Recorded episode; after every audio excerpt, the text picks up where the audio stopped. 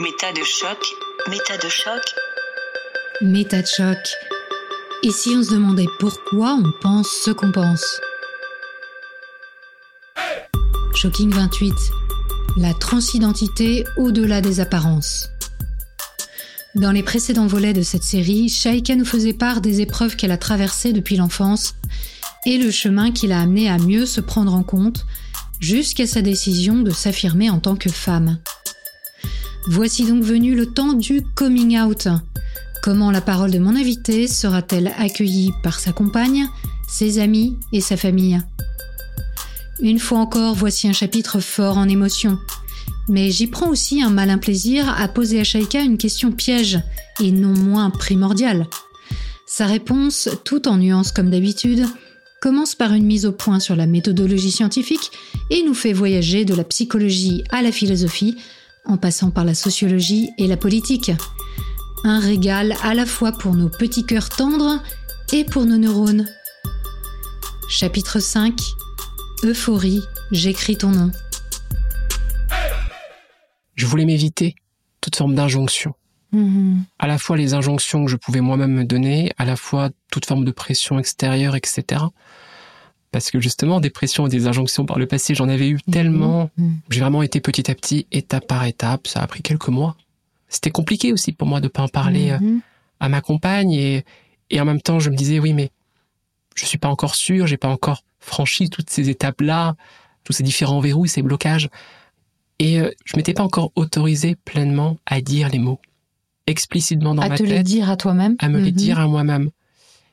Je me suis demandé comment je fais en fait. Je vois bien à quel point c'est dur, même pour moi. Alors que pourtant, il n'y a pas de doute, Oui, clairement. et à cette époque-là, tu as déjà évidemment tous les concepts de transidentité. C'était il y a peu de temps finalement. puisque- Ah oui, là, clairement, j'avais toutes les informations. Il y avait beaucoup plus de représentation.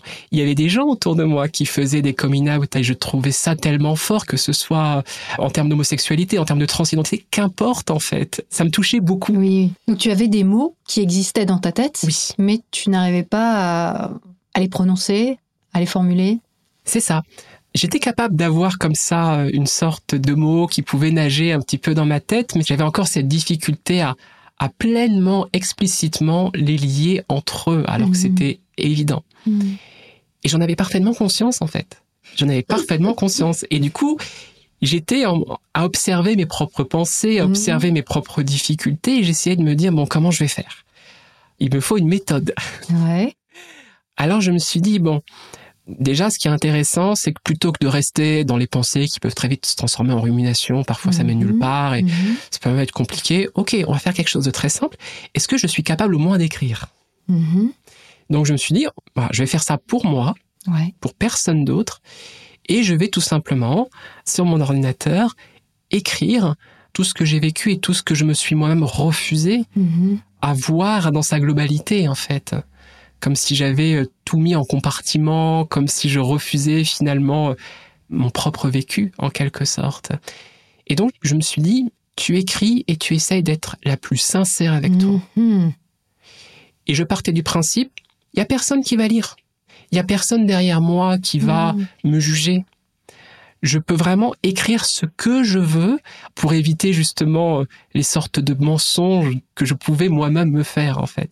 Et c'est très difficile comme exercice. Bah, surtout quand on vient d'une vie entière de mensonges, de négation de soi. Voilà, mensonge c'est peut-être un peu fort, mais oui, effectivement, de, de tout ce système de croyances, de toutes ces rationalisations pour ne pas voir ou pour expliquer ça différemment, etc. Enfin, c'est euh, voilà, c'est tout un édifice Mm, rationnel qui est extrêmement puissant, hein, Mhm. qui est extrêmement massif, et j'en avais conscience. Donc euh, bon, bah, comment je fais pour hacker tout cela? C'était un peu ça l'idée. Excellent. Donc j'ai commencé à écrire. C'était très dur mes premières phrases. Je me suis dit bon bah je commence par quoi? Bon on va commencer par parler. Quand j'ai commencé à sentir tout ça, quand j'étais enfant, quand j'étais en maternelle, Mhm. et j'avais pas en fait. J'avais peut-être des difficultés d'intégration avec les autres enfants et tout. Et dans ma tête c'était oui mais pourquoi j'avais ces difficultés là Et je savais très bien pourquoi, mais je voyais que j'avais du mal à le noter. Mhm. Et j'étais vraiment dans cette hésitation-là. Et en même temps, il y avait une autre partie de moi qui était « Oh, mais arrête d'exagérer, t'es lourde !» C'était... euh, y a, il y a, je me grondais un petit peu, mais arrête de tourner autour du pot, t'es pas possible. Excellent. Et au bout d'un moment, j'ai dit « Bah oui, parce que je ne me reconnaissais pas à travers les autres garçons. En gros, tout ce que j'ai évoqué, là, je l'ai pu le noter enfin. Mhm. Et à partir de là, ça a été euh, le déferlement total. Il y avait une fuite d'eau et tout avait sauté. Et là, j'ai écrit des jours et des jours sur tout ce que j'avais sur le cœur, sur tout ce que j'avais pu ressentir, sur mon identité, et que je n'avais jamais osé non seulement en parler, Mhm. mais même à moi le voir dans toute sa globalité, dans toute son étendue en fait. Il y avait Vicis qui était à côté. Elle m'entendait taper frénétiquement sur mon clavier. Elle ne savait pas ce que je faisais. Elle était persuadée en fait que j'étais en train d'écrire un script pour une future vidéo. Elle disait ah là, elle a beaucoup d'inspiration et tout. Je pouvais plus rien faire d'autre. Mhm. J'étais dans ce moment très particulier où je me retrouvais complètement. Et petit à petit, au fur et à mesure où j'écrivais tout cela, je me suis rendu compte que je m'écrivais pas à moi-même en fait. J'étais plus dans une démarche qu'on va dire thérapeutique ou euh, dans une démarche de métacognition ou d'introspection. J'étais en train d'écrire à ma compagne. Mhm. Je m'étais presque auto-piégé, je me rendais compte qu'en fait je m'adressais à elle. que j'étais en train de faire une lettre de coming out en fait, Mhm. où j'expliquais tout. Combien de pages la lettre? Je crois que ça avait faire une dizaine de pages, c'était Mhm. vraiment très long. J'ai mis beaucoup de choses dedans. Et je me rappelle en plus, c'était l'époque où je commençais à me renseigner beaucoup plus sur la transidentité. J'avais notamment regardé des reportages qui étaient passés à la télé sur euh, des personnes trans qui faisaient leur coming out et qui avaient été en couple. Oui. Où du coup, ce qui était présenté, c'est que euh, ça générait de grandes difficultés dans le couple. Mhm. Ça générait parfois des ruptures. Mhm. J'ai vu ces reportages-là au moment où j'étais en train d'écrire cette lettre-là. Mhm. Et euh, j'ai eu des moments où j'étais terrifié dans l'idée, mais qu'est-ce que je suis en train de faire là? Si je donnais cette lettre à Vicis, comment elle va réagir? Je suis heureuse dans mon couple. Tout se passe super bien. Mhm. Est-ce que je suis pas en train de prendre un risque? Complètement euh, inconsidéré Est-ce que je suis pas en train de faire la plus grande bêtise de ma vie? Mhm. les choses sont claires pour moi. Il s'est vraiment passé quelque chose. La question, c'était lui dire et risquer tout ça, en fait, dans notre relation qui est vraiment forte. Mhm. J'avais même parfois euh, les rationalisations qui continuaient, qui disaient, bon, écoute, euh, ça fait longtemps maintenant que tu as quand même réussi euh, à cacher tout ça, etc. T'es vraiment heureuse avec Vicis, euh, dans ta famille, il n'y a pas de souci. euh, Tu fais des choses qui ont du sens pour toi. Tu veux pas continuer à, à cacher tout ça C'est pas trop risqué ce que tu es en train de faire là? J'étais vraiment dans ce conflit intérieur Oui, en fait. euh, et je me disais, j'ai eu beaucoup de mal à formaliser tout ça. Maintenant j'y arrive. Je peux plus revenir en arrière dans ma tête. Le fait que j'ai pas pu être sincère complètement avec moi-même toutes ces années, mais que maintenant j'y arrive, ça me donnait l'impression, là pour le coup explicitement, de ne pas tout dire à Vicis. Ça me donnait l'impression que si avant j'étais moi-même dans tous mes verrous, Mhm. Mhm. c'était plus le cas désormais. Eh oui. Et euh, parce que j'accorde une énorme importance à la sincérité et surtout par rapport à la personne que j'aime, je pouvais pas en fait. Je pouvais pas ne pas lui dire, malgré toutes les conséquences terrifiantes que je pouvais en avoir. Mhm. À partir de là, à la question est-ce que j'aurais pu, indépendamment de mon couple, je parle, continuer à, à mettre ça sous le tapis, socialement parlant, Mhm. la réponse aurait été oui, mais la vraie question, ça aurait été combien de temps et à quel prix? Oui. Est-ce que vraiment je me vois vieillir? Est-ce que si j'étais sur mon lit de mort, quand je serais très vieille, j'espère, est-ce que j'aurais pas un regret? Est-ce que vraiment je serais pas déchirée? Mhm. Bah là, on touche à une question existentielle, là. complètement Mhm. Je me rappelle avoir pensé dans ma tête, je ne veux pas mourir en étant perçu comme un homme. Mhm. Et c'est là que j'ai compris à quel point c'était insupportable en fait pour moi et que de toute évidence, à long terme, c'était juste pas possible. J'étais pas dans un moment de crise à ce moment-là, mais c'était évident que j'allais pas pouvoir continuer à vivre comme cela en fait, à tout cacher, à tout mettre sous le tapis. Et surtout maintenant, avoir cette impression que je n'avais plus de sincérité du coup avec ma compagne, ça m'insupportait plus que tout. Et par rapport à Vicis, bon, vous avez quand même toutes les deux une démarche de compréhension d'être humain au travers de la psychologie sociale et une démarche aussi politique, hein, qu'on sent bien dans vos contenus, dans ce que vous proposez, d'idées progressistes, hein, où la société est à réinterroger en permanence pour essayer d'améliorer. Bah, tu parlais des conditions de travail, mais aussi tout un tas d'autres choses comme l'autoritarisme, etc. Est-ce que quand même tu soupçonnais que Vicis pourrait l'accueillir euh, favorablement par rapport à tout ça? Ou est-ce que tu disais non, peut-être que elle a besoin d'autre chose et peut-être qu'en fait elle a choisi d'être en relation avec un homme et que le jour où je lui dis ben non, je suis une femme, ça va être un cataclysme pour elle? Alors, ce qui m'a beaucoup aidé indirectement et ça a été vraiment du hasard, durant cette période où je commençais un petit peu à tout déverrouiller, mais que je ne lui avais pas encore dit, il y avait une soirée, je crois que c'était aux alentours du Nouvel An, et la discussion s'est portée à un moment, vraiment pur hasard, hein, sur la transidentité. Et euh, elle m'a dit, euh, en gros, tu sais, mais euh, si un jour tu me révélais que tu faisais une transition, que tu me révélais que tu étais une femme, etc., il y aurait aucun souci. C'est pas mal comme info. C'est pas mal comme info. Alors elle me l'a pas dit parce qu'elle pensait que j'allais lui faire un coming out. Hein. C'était vraiment dans la discussion. Et je lui avais dit la même chose réciproquement parce que finalement on se rendait compte que dans notre relation, en fait, on, on était en couple et on s'aimait en tant que personne, mmh. indépendamment finalement de la question euh, du genre. Et ça avait vraiment été un moment qui était très chaleureux, qui m'a rassuré. Ah oui. Vraiment. Ça ne m'empêchait pas pour autant d'avoir peur quand même. Oui. Surtout qu'en plus, je le signale aussi sur des reportages sur la transidentité, on a très souvent deux types d'angles. Un angle très sensationnel, oui. ou parfois un angle où on est vraiment sur euh, des choses très dures, alors qu'ils sont réelles hein, dans les parcours, mmh. c'est-à-dire mmh. qu'effectivement, des personnes qui ont vécu des choses vraiment extrêmement difficiles. Mais euh, ce qui est dommage dans ces reportages-là, c'est que c'est comme si le côté positif, c'est comme si l'euphorie de genre, c'est comme si finalement ce qui importait à la personne de pouvoir être elle-même, toute la question de l'émancipation n'était pas mise en avant ou était complètement déséquilibrée. Mmh, Parce que j'ai envie de dire, mais euh, tout ce moment de pouvoir être soi-même, d'être vraiment être dans cette euphorie, si on persiste quand on parle de la transidentité à toujours avoir l'angle du danger, de la menace, du risque, de la détresse, de la détresse. Mmh. Bien sûr, évidemment, on va retrouver tout cela parce que dans cette société, c'est extrêmement compliqué. Mmh. Parce qu'en termes de transphobie, d'homophobie, parce qu'en termes de rejet dans sa famille par rapport tout ce qu'on entend et les bêtises qu'on entend sur les mineurs trans actuellement, etc., c'est extrêmement difficile. Mais j'ai l'impression qu'on ne parle pas de l'euphorie. Mm. On ne parle pas de, du soulagement. Du soulagement. Mm. On ne parle pas de tous ces moments incroyables, pas simplement pour la personne, mais aussi parfois pour la famille, parfois pour le couple. Et bien sûr, que les choses soient bien claires, il y a des déchirements. Évidemment. Mais encore une fois, je ne trouvais pas de témoignages qui pouvaient correspondre à mon vécu. Ou, euh, et du coup, à chaque fois, quand je me renseignais, je retombais toujours cette idée-là de ça va être un déchirement, ça va être un mmh. cataclysme. Mmh. Et même si V6 m'avait rassuré sans le savoir sur cette question-là, mmh. c'était toujours présent, forcément.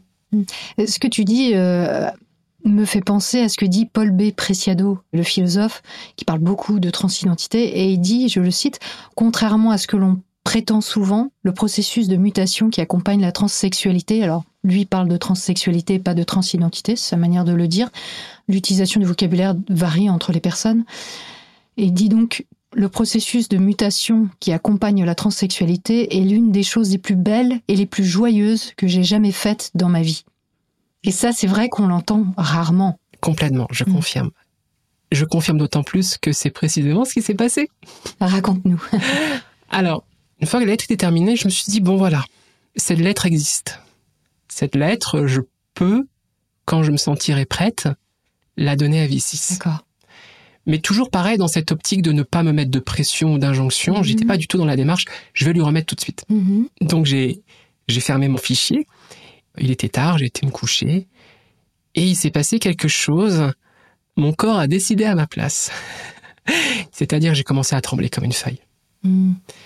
Et forcément, Vicis l'a vu. J'étais extrêmement nerveuse. Vraiment, je tremblais, mais comme pas possible. Et j'aurais très bien pu faire, effectivement, euh, voilà, j'étais un peu stressé ou autre. et là, dans ma tête, c'est arrête. Hmm j'avais vraiment l'impression que ce moment-là où je tremblais comme une feuille, c'était OK, on y va. Mm. On se lance. Mm. Je n'ai strictement rien à faire si ce n'est lui remettre ce que j'ai déjà écrit.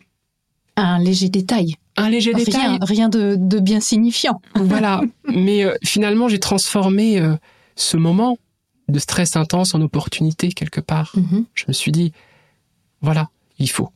Et donc, j'ai dit à V6 euh, que j'avais quelque chose à lui dire, mais que c'était beaucoup trop difficile alors que je lui ai fait une lettre. Donc, du coup, j'ai imprimé la lettre, je lui ai donné. Et euh, bah, V6 savait pas du tout à quoi s'attendre. J'ose imaginer à sa place le stress. Imagine dans un couple, votre partenaire vous remet Ouais. une lettre, vous voyez qu'elle est extrêmement anxieuse, etc. Enfin, vous pouvez vous faire des films.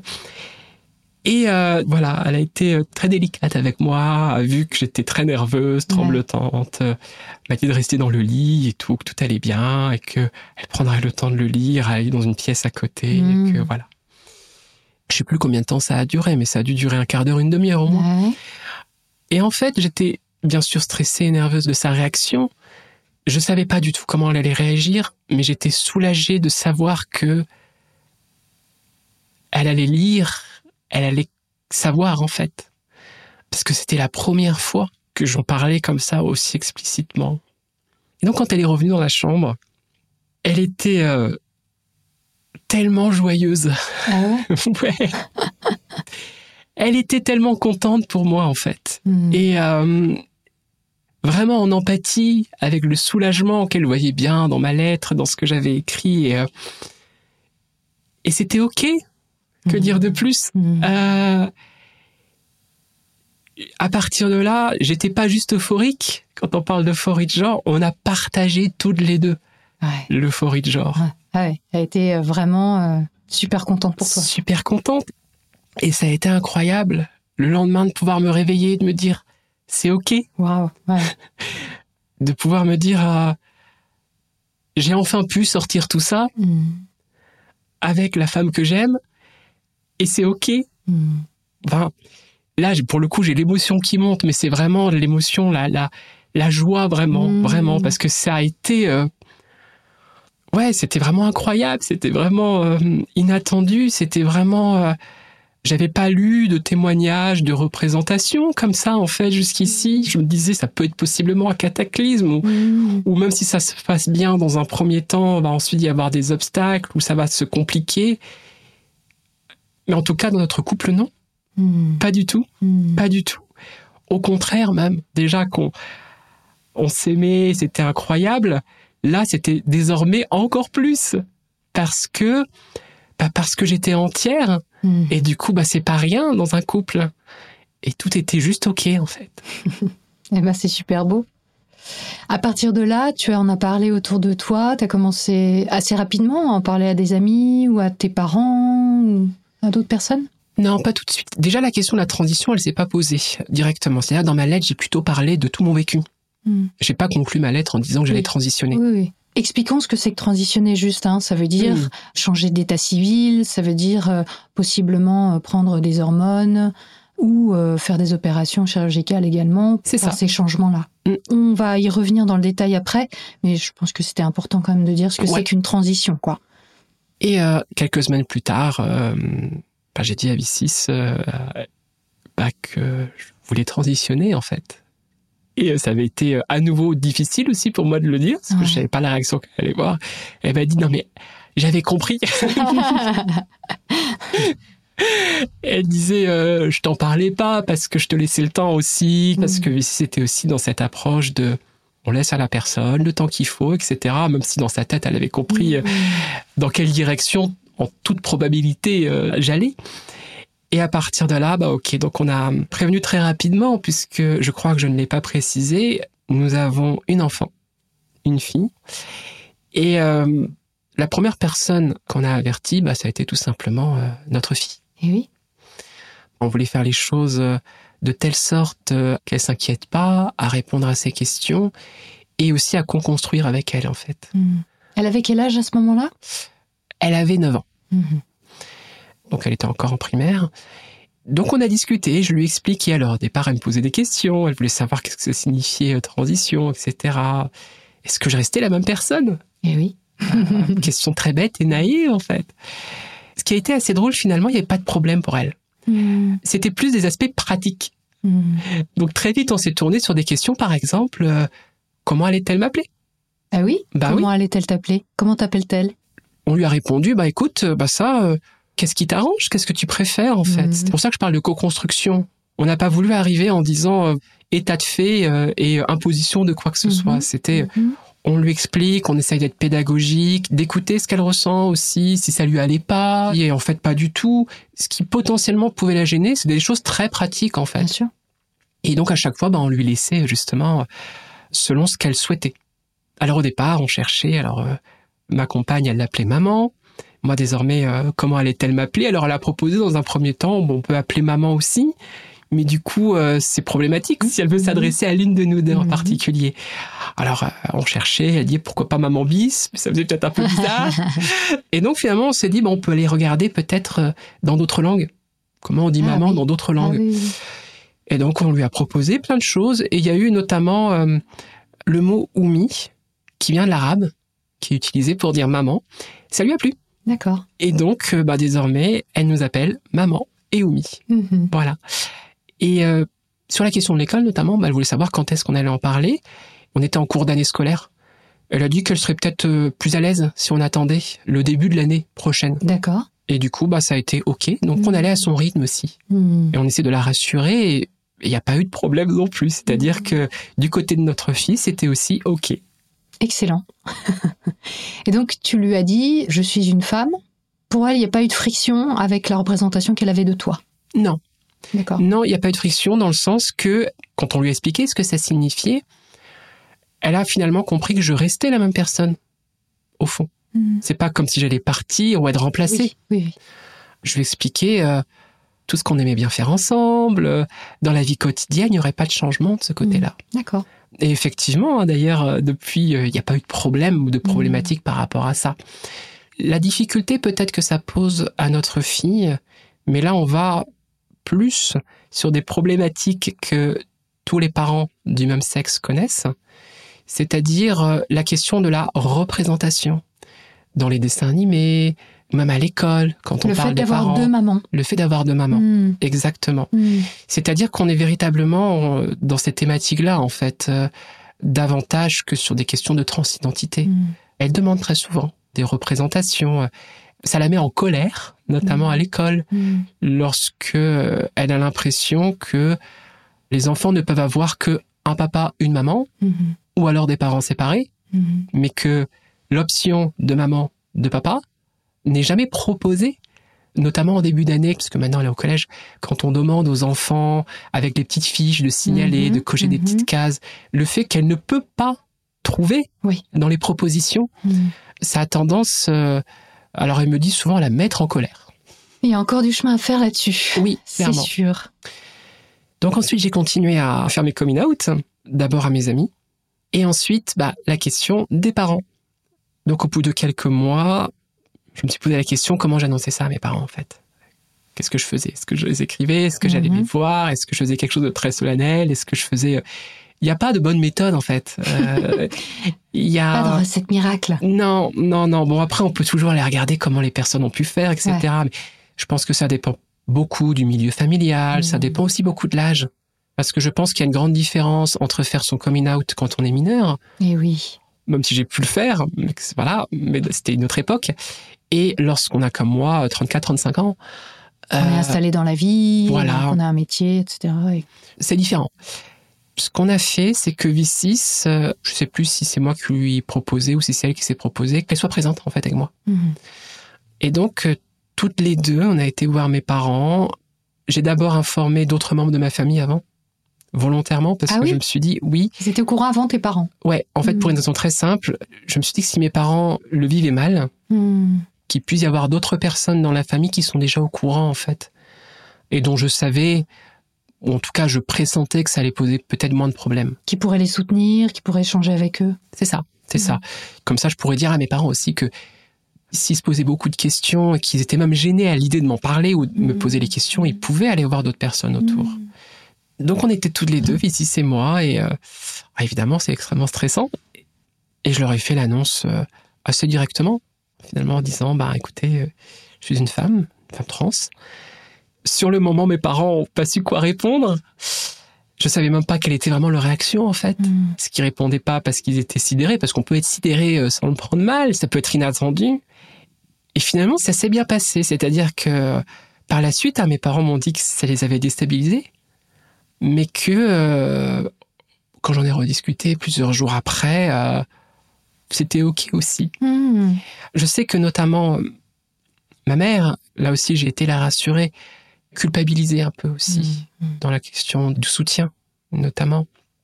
Je disais que dans mon environnement familial, il y avait comme ça euh, ce fond euh, parfois d'homophobie, ce Mhm. qui n'était pas du tout le cas hein, avec mes parents. euh, Lorsque j'ai fait mon coming out, etc., il n'en était plus du tout question. D'accord, hein. ils ont évolué sur ces questions Oui, avec ah, le temps. voilà, c'est ça. Mes parents se sont beaucoup éloignés de beaucoup de choses qui avaient pu être dans leur propre environnement de l'époque depuis. Mhm.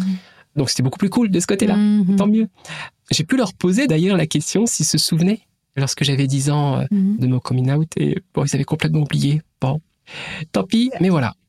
Non, ça s'est très bien passé en fait. Mhm. Et tes amis, pareil, euh, ça s'est bien passé? Tu n'as pas perdu de personne en fait euh, sur le chemin? Non, non, je n'ai pas perdu de personne sur le chemin. Mhm. Alors ce qui est assez marrant euh, aussi, c'est que là on parle d'amitié ou même des gens qu'on peut fréquenter. C'est vrai que par rapport à nos activités, au hacking social, etc., euh, on avait beaucoup de personnes autour de nous, notamment euh, communauté LGBT. Donc voilà, c'est ok. Oui, vous évoluiez déjà dans un milieu finalement qui était ouvert à ces questions. complètement, Mm. ouais, ouais, complètement. Dans tout ton parcours, celui que tu viens de nous expliquer, de nous livrer, on sent bien que chez toi, il y a vraiment cette euh, présence en toi de cette idée que tu es une femme, que tu es une fille. Mais je pense que c'est un concept qui est très difficile à concevoir pour une personne qui n'est pas concernée par la transidentité. Alors, moi, j'aimerais te poser la question qui tue. C'est quoi être une femme? Je pense que derrière cette question, il y a finalement la question de l'identité. C'est-à-dire, euh, j'ai parfois l'impression qu'on essaye un petit peu de se représenter, surtout quand on parle d'identité de genre, que l'identité serait en quelque sorte quelque chose d'immuable, de fermé, d'absolu, de figé dans le Mhm, temps. mhm. C'est comme ça et c'est pas autrement. C'est comme ça et c'est pas autrement. Alors, pour te répondre d'un point de vue personnel, qui n'engage que moi, au contraire, j'ai vraiment l'impression que l'identité est mouvante, muable dans le temps. Mhm. J'aime bien euh, notamment parler de l'identité narrative. D'accord. Quand on parle de narration, ça ne signifie pas fiction. Le fait de narrer, c'est la manière dont on va lier dans son propre vécu ce qu'on fait toutes et tous en fait. C'est à la fois cette cohérence dans nos expériences, dans nos vécus, nos sociabilisations, la manière dont on s'auto-détermine, les déterminations extérieures, etc. Donc je vais pas citer tous les facteurs, mais qu'est-ce qu'on en fait de tout cela? Et comment on se construit à travers cela? Et comment on se construit à travers le temps? Parce que ce n'est pas figé. Mhm. Le fait de dire aujourd'hui je suis une femme, ça ne signifie pas je m'enferme dans une identité tout de suite qui serait rigide. Pour le dire plus simplement, il ne s'agit pas d'essentialisation. Quand on parle d'essentialisation, c'est lorsqu'on va considérer des catégories absolues, immuables, figées. Cette essentialisation, elle peut se faire de différentes manières. On peut le faire par des croyances religieuses. On peut le faire aussi parfois en invoquant très souvent de manière soit maladroite, ou soit avec beaucoup de mauvaise foi aussi, la biologie.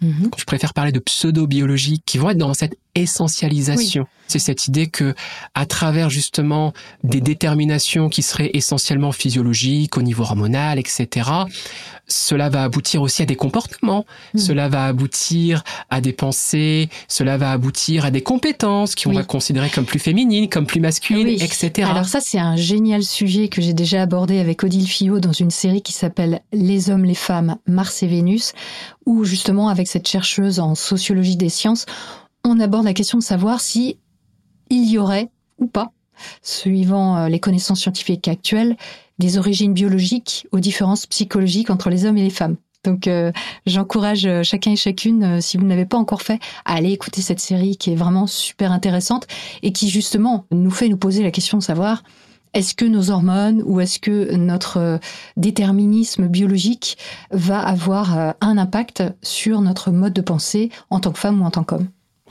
C'est exactement ces dimensions-là. Et très souvent, on bascule très rapidement quand on a des discours essentialistes, qu'importe les raisons. Euh, Je trouve toujours intéressant de voir des conservateurs plutôt extrême droite hein, pour Ouais. le coup, notamment dans le monde anglo-saxon, qui vont ouvertement être traditionnalistes, donc chrétiens, et qui ont un discours à la fois homophobe et transphobe, hein, les deux sont entremêlés dans leurs propres préjugés, qu'ils vont justifier par, pour l'homosexualité, le fait que biologiquement, il ne peut y avoir qu'un homme et une femme dans un couple, et c'est ce qui devrait prescrire ce qu'on permet dans la société au niveau du mariage, Hmm. par exemple. Donc la manif pour tous, c'est bien inspiré de ce type de discours. Un papa, une maman, Oui. et un homme et une femme dans le mariage. Oui, pour le coup, les personnes vraiment militantes, vraiment actives Mhm. contre le mariage, pour tous, contre les personnes trans, etc., savent bien que s'ils commencent à arriver avec des concepts religieux, ça va pas passer dans le discours et dans le Mhm. débat. Mhm. En France, en tout cas. En France, en tout cas. Un peu aux États-Unis, parfois aussi. Et donc, vont plutôt aller essayer d'invoquer, comme s'ils allaient chercher un argument d'autorité. Mais regardez, c'est la science, regardez, c'est la biologie.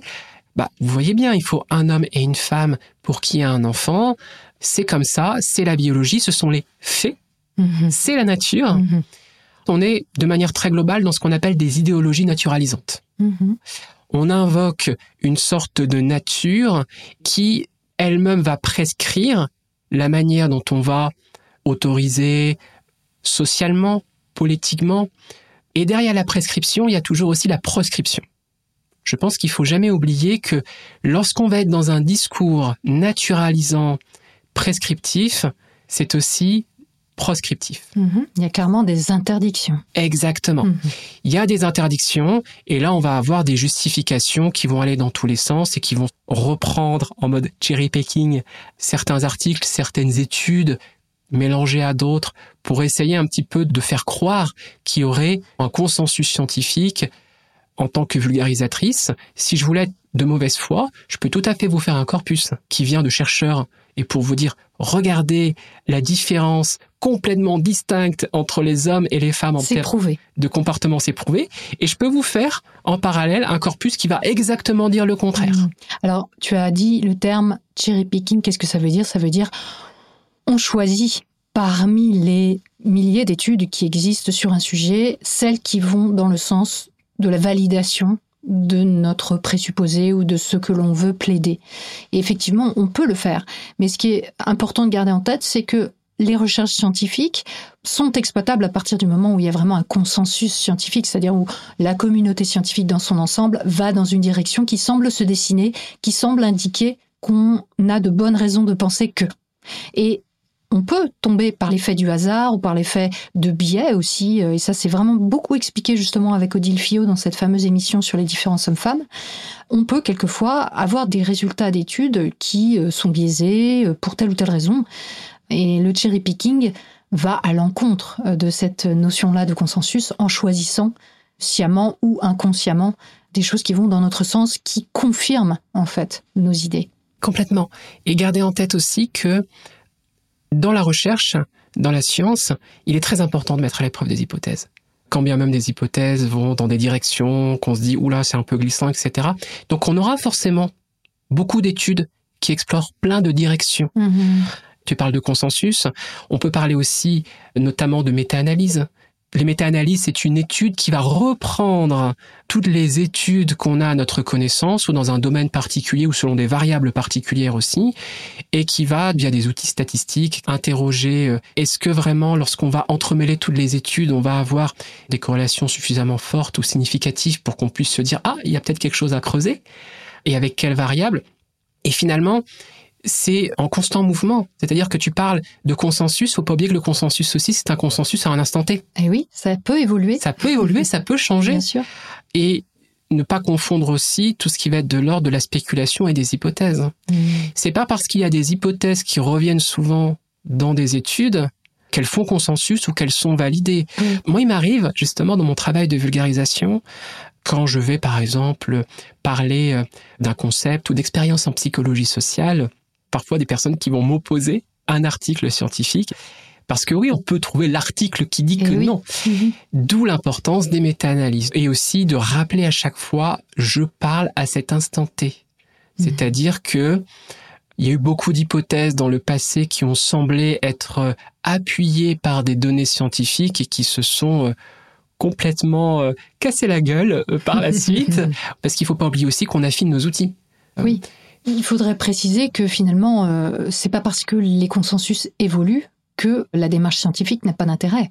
Parce que si on compare la démarche scientifique et ses résultats au simple avis personnel ou au simple hasard d'une hypothèse ou d'une autre, évidemment que on voit bien dans la réalité que euh, la démarche scientifique nous permet de se rapprocher au plus près du réel. Ça ne veut pas dire qu'elle est infaillible, ça ne veut pas dire que les conclusions ne vont pas évoluer avec le temps, mais elle reste peut-être la méthode qui permet d'éviter le plus d'erreurs humaines dans notre appréhension du monde.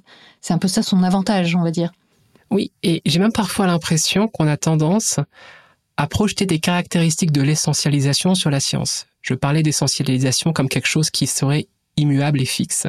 Et j'ai parfois l'impression qu'on a tendance à, voir la science comme quelque chose de très linéaire, qui est dans l'ajout La science sait.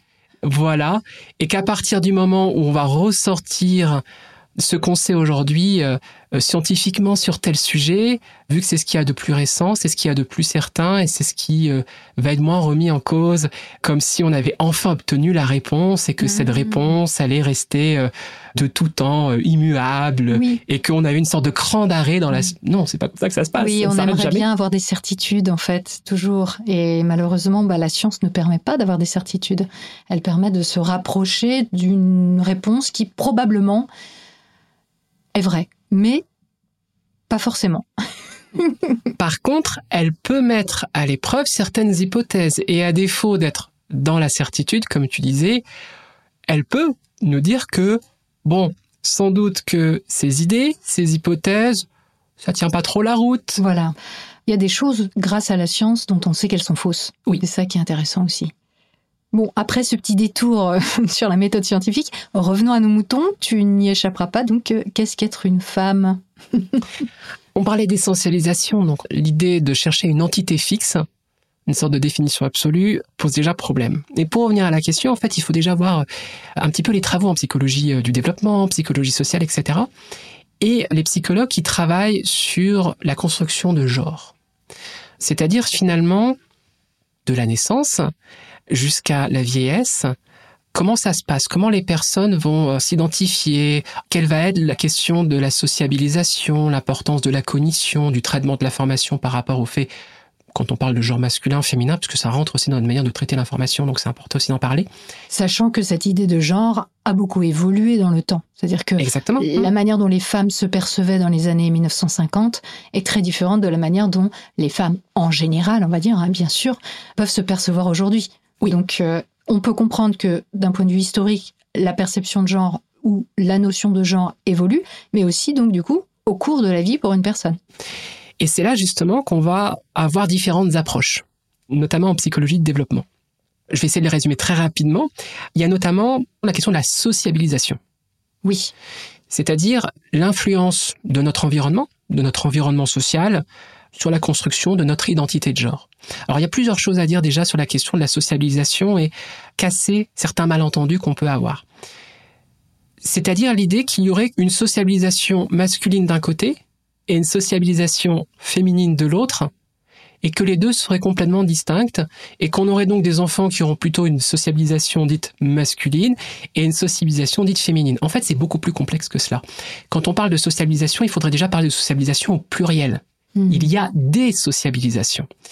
Je pense que vous pouvez même interroger votre propre expérience. On peut sortir de la transidentité. Qu'importe votre identité de genre, interrogez-vous enfant. Vous savez très bien que la sociabilisation sur la question du genre va peut-être être différente au sein de votre environnement familial, au niveau de l'école, dans vos activités, à travers vos propres passions, à travers les différents feedbacks et surtout au cours de votre vie, que vous soyez en maternelle, en primaire, au collège, puis dans le domaine professionnel, etc. Donc, il faut parler de sociabilisation au pluriel, il n'y a pas de sociabilisation homogène. Mhm. Même si on considère que c'est dépendant de l'époque, de la culture, etc., il n'y a pas d'homogénéité déjà là-dessus Mhm. sur la sociabilisation. Donc ça, je pense que c'est important à rappeler. Rester dans l'approche de la sociabilisation, même si on prend des précautions, des nuances et qu'on parle de sociabilisation au pluriel, il y a déjà un problème. c'est qu'on peut très vite se dire, ah bah voilà, on est complètement déterminé dans notre environnement social, quand bien même c'est multiple, il y a plein de facteurs. Et on peut avoir cette idée, bah finalement, l'enfant, euh, l'adolescent, est comme un petit peu passif.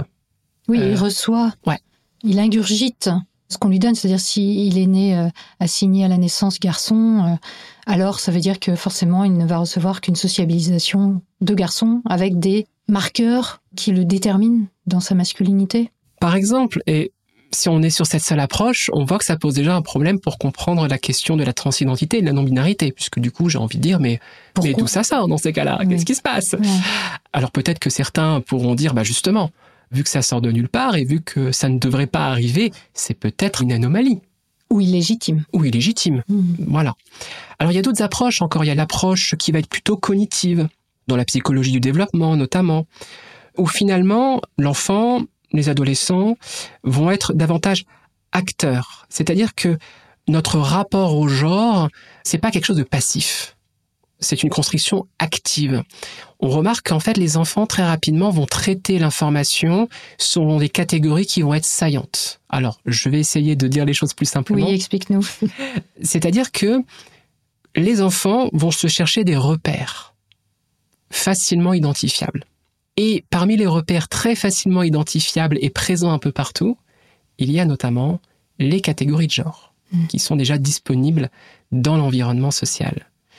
Donc, quand on parle de catégories saillantes, ça veut dire que c'est vraiment tout autour. C'est disponible. C'est disponible et c'est permanent quasiment en Mhm, fait. mhm, mhm. Et en fonction de la culture des époques, ça peut être plus ou moins fort, ça peut varier, mais si par exemple je suis une fille et qu'on veut me faire un apprentissage avec des personnages qui sont plutôt féminins, ou on veut me mettre en scène pour me faire apprendre des choses dans l'écriture, hein, Mhm, mhm. on sait très bien que le traitement de l'information, si on s'identifie et si on est vraiment dans le fait de se reconnaître, on va beaucoup plus facilement apprendre en fait.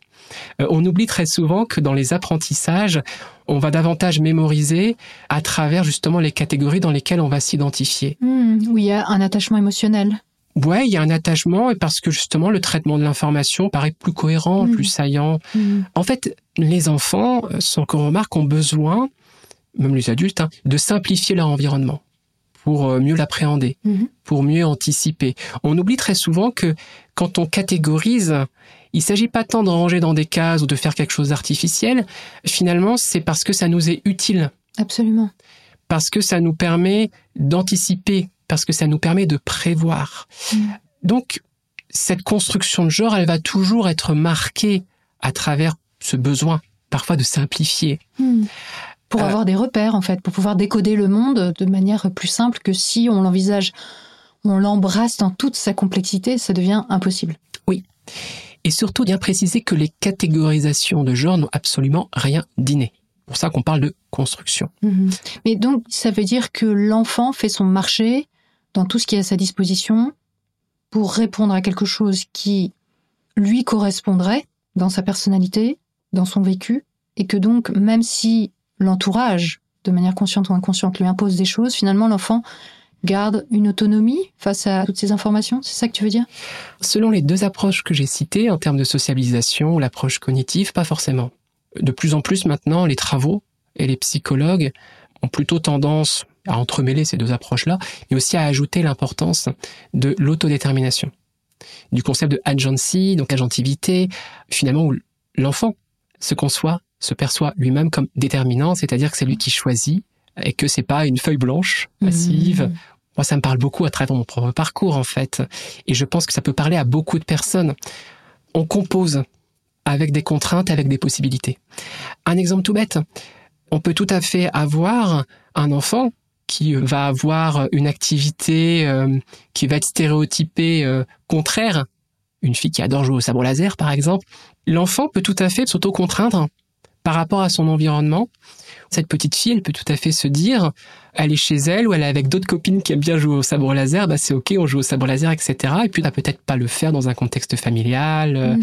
où il y a toute la famille qui est là, parce que peut-être qu'une fois on l'a grondée, ou peut-être qu'une fois elle a eu des représentations qui semblent ne pas aller dans ce sens, etc. Donc, euh, il y a vraiment un côté aussi euh, stratégique, parfois de négociation aussi avec ce qu'on aime bien faire, selon ce qui est possible, et euh, c'est beaucoup plus complexe qu'on Mhm. l'imagine. L'idée même d'imaginer que tout cela n'est qu'une question de stéréotypes ne fonctionne pas non plus parce que même l'enfant peut avoir connaissance aussi de ces stéréotypes-là et peut en prendre compte Hmm. dans ce que l'enfant va montrer ou pas. Et oui. J'ai parfois l'impression qu'on infantilise les enfants. Le fait de s'imaginer que finalement l'enfant est une sorte de petite chose qui ne pourrait pas penser, qui n'aurait pas de capacité, et qui du même coup n'aurait même pas de légitimité sur ces questions de genre. Parce que c'est un peu ce qu'on retrouve aujourd'hui quand on parle notamment euh, des enfants mineurs et qu'on remet en cause leur capacité, euh, par manque de maturité ou que sais-je, à pouvoir se déterminer sur ces questions-là. Alors se déterminer, c'est peut-être un bien grand mot, mais en tout cas leur laisser cette possibilité de pouvoir parler, de Hmm. pouvoir expérimenter, de pouvoir assumer. Lorsque un enfant nous dit quelque chose, il n'est pas en train de nous raconter euh, quelque chose qui sort de l'imaginaire. Ou, euh, Hmm. Je pense qu'il y a vraiment cette problématique-là aussi qu'il faut vraiment aborder, euh, d'accepter que l'enfant est déjà une personne.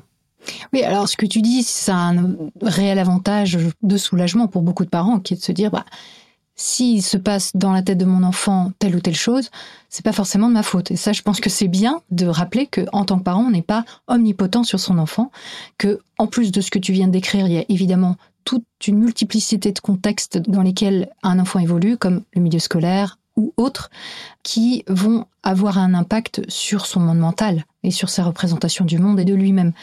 Donc non, ce n'est pas de la faute des mères à tous les coups, contrairement à ce qu'on peut nous faire croire quelquefois ou insinuer, euh, tout simplement parce que c'est assez pernicieux, ça a pénétré notre société de manière quand même assez forte, cette idée-là.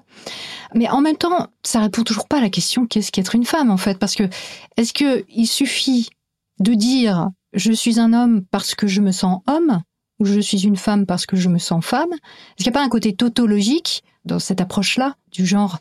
On n'a pas une définition de ce que c'est qu'être une femme? Alors selon l'approche qu'on a, on a des définitions. On a les définitions essentialisantes ou alors on a des définitions que les chercheurs vont eux-mêmes poser selon les variables qu'ils vont interroger lorsqu'ils vont étudier. Oui, en fonction du domaine scientifique, Voilà. comme on l'a dit. ouais. Et donc, on aura des définitions, bien sûr. Mais là, on est en train de parler du vécu de la personne. C'est pas une tautologie, euh, c'est pas euh, le serpent qui se mord la queue. J'espère qu'on comprend, avec tout ce qu'on a pu dire derrière, il y a tout un vécu. Moi, je sais que des personnes trans parlent parfois elles-mêmes de sentiments, de se sentir Mhm. homme, femme, Mhm. etc. Mais je sais aussi que c'est parfois repris pour dire oui, mais la définition d'être une femme, ça ne peut pas se réduire au fait de je me sens ou je ressens, etc. Et on va délégitimer finalement le vécu de toute personne qui sortirait de ce cadre-là binaire du genre, du sexe, qu'importe comment on appelle.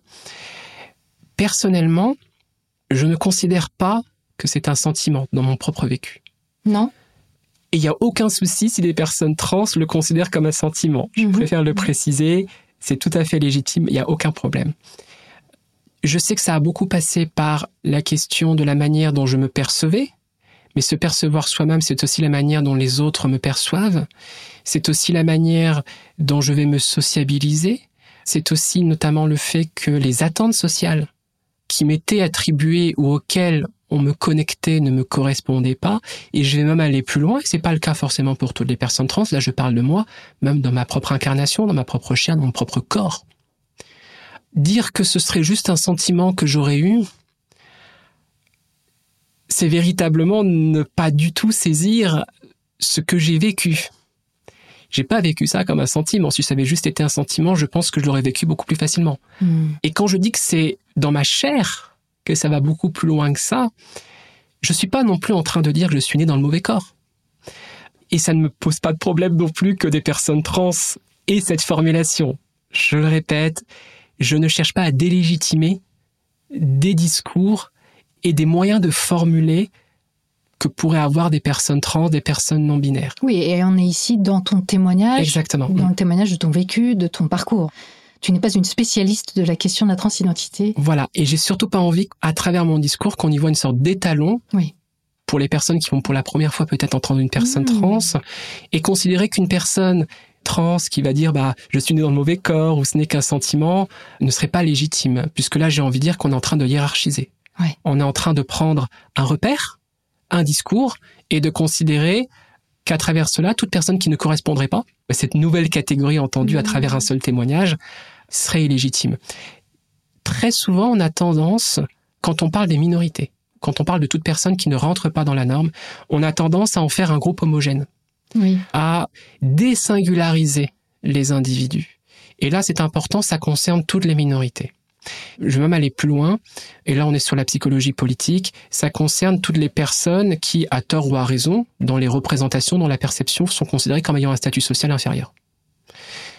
C'est-à-dire que quand on parle de minorité, on ne parle pas de minorité quantitative. Mhm. Il y a des psychologues qui intègrent dans les minorités les femmes. Et oui.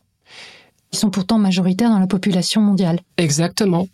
Mais parce que on parle de minorité en termes de statut social, Mhm. et notamment en termes de représentation. Mhm. Donc toutes les personnes comme ça qui sont considérées comme minorités avec un bas statut, on a tendance à vouloir les faire rentrer dans un groupe homogène. Et à partir de là, pour des raisons même parfois bienveillantes, on va considérer ah ben voilà euh, un homme trans, une femme trans, une personne non binaire. euh, il semble qu'on commence à percevoir, à avoir une certaine idée. Attention à ne pas projeter cette idée que vous êtes en train vous-même de vous construire sur d'autres personnes oui. Et on peut faire le parallèle pour que ce soit bien clair, je trouve, avec une personne noire. Cette personne noire, elle est forcément comme ci ou comme ça. Ce serait du même ordre de dire ça d'une personne noire que de dire ça d'une personne euh, transgenre, en fait. On peut faire des catégories quand on fait de la recherche scientifique, par exemple, à essayer d'isoler des populations pour les étudier sur certains facteurs, etc. Mais effectivement, on a aussi cette tendance euh, beaucoup moins, euh, je dirais, rigoureuse dans la vie de tous les jours à catégoriser. Et comme tu le dis, c'est normal, entre guillemets, dans notre espèce que de avoir besoin de faire des catégories pour ne pas embrasser la réalité dans toute sa complexité. Néanmoins, effectivement, dire les personnes transgenres sont comme ça ou ne devraient pas être comme si, bah, ça pose problème parce qu'en fait, chaque individu est différent, a une appréhension d'elle-même ou de la vie qui lui est propre et qui comprend tout un tas d'autres facteurs que sa seule transidentité, en fait. Il y a des personnes trans qui sont noires, il y a des personnes trans qui sont ouvrières et il y a des personnes trans qui sont bourgeoises. Et tout ça, forcément, est à prendre en compte dans euh, la compréhension de cette personne donnée. Et à partir de là, pour euh, ne pas m'échapper de ta question initiale, S'il te plaît. voilà, on a vu déjà la difficulté à répondre à cette question en termes d'identité. Du coup, on pourrait se dire, mais dans ces cas-là, puisqu'on parle de catégorie, puisque là on est en train de parler de statut social, etc., est-ce qu'on peut parler plutôt de commun? De commun au sens matériel, Ouais. de commun au sens sociologique, etc. Puisqu'on pourrait tout à fait se dire, mais il y a peut-être des expériences communes aussi. Oui, oui. Il y a peut-être des choses, des schémas Des qui reviennent. dénominateurs communs. Exactement. Mais dès lors qu'on est sur les rapports sociaux, dès lors qu'on est sur les rapports de domination, dès lors qu'on est sur le statut social, les femmes trans peuvent subir du sexisme au même titre que les femmes non trans, pour le coup. Mhm. En termes de discrimination, en termes de préjugés. Moi, quand je me balade dans la rue, je suis pas perçue comme une personne trans. Je suis perçue comme une femme. Oui, alors je pense que ça peut être intéressant d'introduire un nouveau mot dans notre lexique qui est le passing, qui vient de l'histoire euh, des personnes noires qui essayaient de se faire passer pour blanches dans une société qui ne les acceptait pas et qui donc avaient ce qu'on appelait un bon passing, c'est-à-dire elles pouvaient se faire passer pour une personne blanche dans leur euh, cadre social. Donc euh, chez les personnes transgenres, on a effectivement, et c'est ton cas, des personnes qui à un moment donné bah, passent tout simplement inaperçues dans le paysage social. Donc tu es perçu comme une femme non trans. Oui, bah, en fait, très souvent, lorsque je ne le signale pas, il est rare désormais qu'on me pose la question. D'accord. Il y a effectivement beaucoup de personnes trans qui vont justement essayer d'avoir un passing au sens de bah, être tranquille dans la vie de tous les jours. Mais il faut faire attention aussi, c'est une précaution que j'aimerais prendre quand on parle de passing. Certaines personnes vont vouloir être dans la pure anonymat possible, d'autres personnes vont au contraire assumer et répéter le fait je suis trans, je suis La non-conformité, ou la non-conformité, c'est ça. Il faut pas non plus que le passing devienne une nouvelle injonction qui peut parfois être plus forte chez les femmes trans que chez les hommes trans. J'avais parlé euh, récemment avec un homme trans. On échangeait comme ça nos, nos expériences communes. Et dans nos discussions, en fait, ce qu'on trouvait assez étonnant, c'est que on attend d'une femme, qu'elle soit trans ou qu'elle ne soit pas trans, très souvent en termes de stéréotypes, de perceptions, etc., tout un faisceau d'indices et de repères pour qu'on considère qu'il s'agit d'une femme qui reste dans les normes et dans le cadre. Mhm. Comme si on avait besoin de définir précisément. Alors qu'en fait, il me disait que, en ce qui concerne les hommes trans, parfois on a l'impression que notamment à travers les hormones, avec la voix qui va muer, notamment avec la voix grave, La pilosité. comme s'il y avait besoin de moins d'indices. Hmm. En tout cas adulte, le passing était moins remis en cause dès lors qu'on avait comme ça un indice très saillant. Alors que euh, pour les femmes trans, c'est beaucoup plus difficile euh, parfois. Le moindre petit écart, entre Mhm, guillemets, euh, mhm. pourrait faire écarquiller les yeux de notre interlocuteur ou interlocutrice. Et ça, je pense que euh, les femmes non trans peuvent comprendre cela aussi, le fait euh, d'attente et L'injonction à la d'invention. féminité. euh, Exactement. Une féminité euh, très codifiée, en fait. Voilà. Mhm. Et ces injonctions-là, il faut faire attention à ne pas les retrouver aussi euh, à travers le passing. Le passing peut avoir beaucoup d'importance pour des personnes trans et non-binaires. D'autres personnes trans non-binaires, au contraire, non. Mhm. D'autres, parfois aussi, justement, combattent cela Ouais. dans leur propre vie, dans leur propre vécu. Moi, je sais que j'ai tellement eu l'impression de vivre sous des injonctions par rapport à mon propre parcours que je n'ai pas envie de me remettre sur le dos de nouvelles injonctions, en fait. Mhm.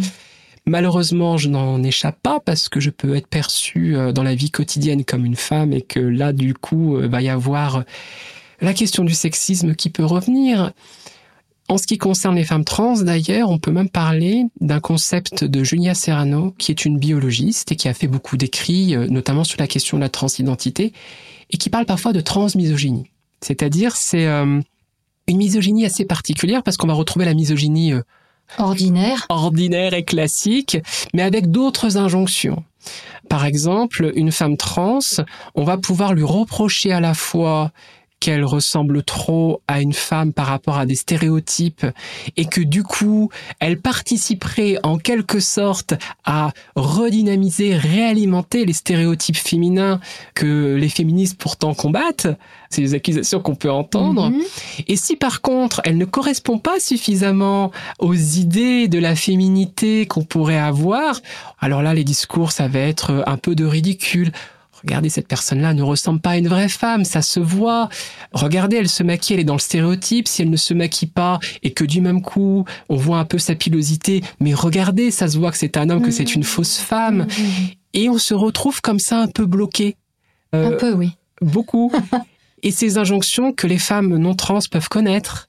Exactement. Voilà. C'est-à-dire que quelque part, on perpétue ces injonctions et on classe les femmes, qu'elles soient trans ou pas trans, dans euh, celles qui euh, suivent le bon chemin du féminisme ou autre. hein. Alors après, attention, précisons que dans les milieux féministes, il y a plein de courants différents.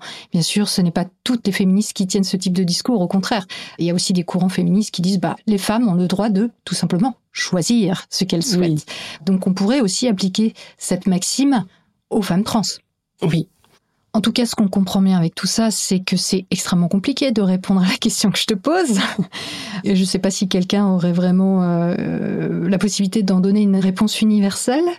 Mais est-ce que c'est propre à la question du genre? Est-ce qu'il y a d'autres euh, termes dans la vie? Là, peut-être que je m'adresse à toi en tant que philosophe, qu'on n'arrive pas vraiment à définir et qui pourraient sembler être, euh, pareil, des tautologies. Et je te pose cette question-là parce qu'en fait, il y a aussi des personnes qui disent, mais le genre est une invention, est un concept inventé, est une idéologie finalement. Alors, le genre est déjà une approche quand on parle au niveau universitaire. Et quand on parle de genre, de manière très large, on voit que historiquement, culturellement, on n'a pas attendu la notion de genre telle qu'on peut le traiter aujourd'hui dans les milieux universitaires pour avoir des catégories, des définitions, des signes distinctifs entre les hommes et les femmes, la féminité, la masculinité. On a des cultures aussi où même euh, on va pas rester sur homme, femme d'un côté. Quand on va dans l'Antiquité, on a plein de récits sur on va pas parler de transidentité, les mots ne sont pas là, mais sur la fluidité de genre, sur des interrogations. Euh, moi, je me souviens que quand j'étais adolescente, j'étais fascinée notamment par la mythologie grecque, des personnages qui expérimentaient comme ça, qui passaient euh, d'un genre à un autre. Il y avait notamment Tirésias dans la mythologie euh, gréco-romaine. Alors j'avais lu Ovide à l'époque, les métamorphoses d'Ovide Mhm. où il est question de plein de métamorphoses. Tirésias, en fait, c'était presque une sorte de punition ou de malédiction. Donc, c'est un homme à la base qui avait séparé des serpents avec son bâton qui était en train de s'accoupler et donc il se transformait en femme Ça a été sa malédiction. Le pauvre. Voilà. Et euh, donc, il est resté plusieurs années en tant que femme et a réussi à redevenir homme par la suite quand il a recroisé, elle a recroisé des serpents. Euh. Moi, je me souviens à l'époque, quand je disais ces histoires, je me disais, ah, bah, j'espère que je vais être maudite par les dieux. Ça serait cool. Et inversement, on a d'autres personnages aussi. Euh, je pense à Sénis, je pense à Séné, où c'est l'inverse. Donc, une femme qui va faire le vœu suite à un viol de Poséidon. Donc là, on est dans un mélange gréco-romain, hein, c'est Ovide va demander de ne plus être une femme et d'être un homme, de mhm. devenir un homme vulnérable, etc. Mhm. Mais c'est intéressant déjà de voir dans les représentations de l'époque de transformation en femme qui peut parfois être plus connotée comme une malédiction ou comme quelque chose plutôt de descendant et devenir un homme plutôt protecteur, force. Quand on regarde que ce soit dans la mythologie, que ce soit dans les approches culturelles, dans les discours qu'il y a derrière, dans la société, va se construire à travers les époques on voit que tout cela change, on retrouve des choses parfois communes, on retrouve bien sûr des rapports de domination. Donc tout ce qu'on va considérer aujourd'hui comme féminin, masculin, en termes de stéréotypes, n'ont absolument aucune rigidité dans le temps. Ce qu'on va retrouver dans le temps, c'est finalement des rapports de domination. Oui, donc ce que tu veux dire, c'est que la notion du genre, en fait, a toujours euh, existé d'un certain point de vue, même si on la nommait pas comme ça, et elle a évolué. Il n'y a rien d'immuable, il n'y a rien de rigide finalement. On peut s'interroger en termes de rapport de force, en termes de rapport de domination, mais tout cela varie selon les cultures et avec le temps. Si on attend d'une définition que la définition n'inclut pas les propres caractéristiques de sa définition, où là justement on va dire que c'est tautologique notamment, qu'on tourne en rond, que c'est le serpent qui se mord la queue. Moi je vous propose un petit défi. Définissez-moi le verbe être. Quand on définit quelque chose, c'est ou ce n'est pas. Mmh. C'est-à-dire que vous incluez ce que vous êtes en train de définir à l'intérieur même de la définition. Oui. Donc tu veux dire que finalement, comme on n'arrive pas à définir l'être, ça veut dire qu'on n'est pas. mais qu'on n'est pas parce qu'il existe le fait d'être. Et là, on n'y arrive plus. Et là, on n'y arrive plus. Alors non, là en fait, on est vraiment à la fois en linguistique, en mm. sémantique, etc. Là, je prends cet exemple qui peut-être peut mm. sembler un peu ridicule et tout, mais très souvent, quand on attend des définitions, on attend quelque chose qui va être là sans ambiguïté. Hmm.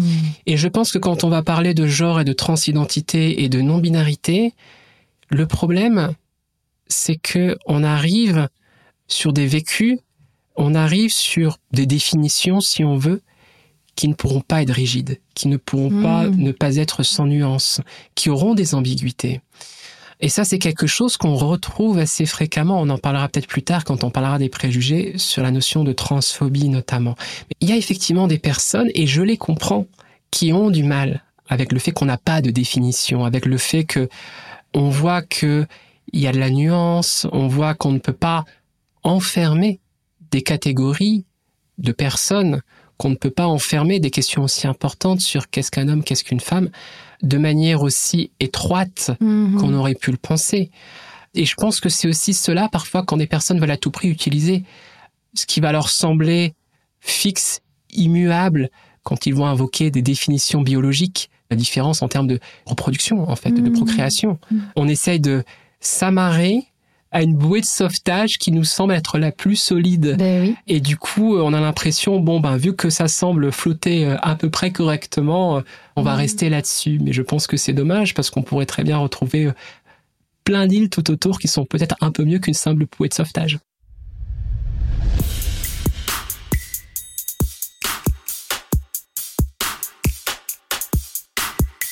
Si vous aimez cette émission et que vous pensez qu'elle peut être utile à d'autres, Pensez à flatter les algorithmes en likant, en commentant ou en la partageant sur les réseaux sociaux.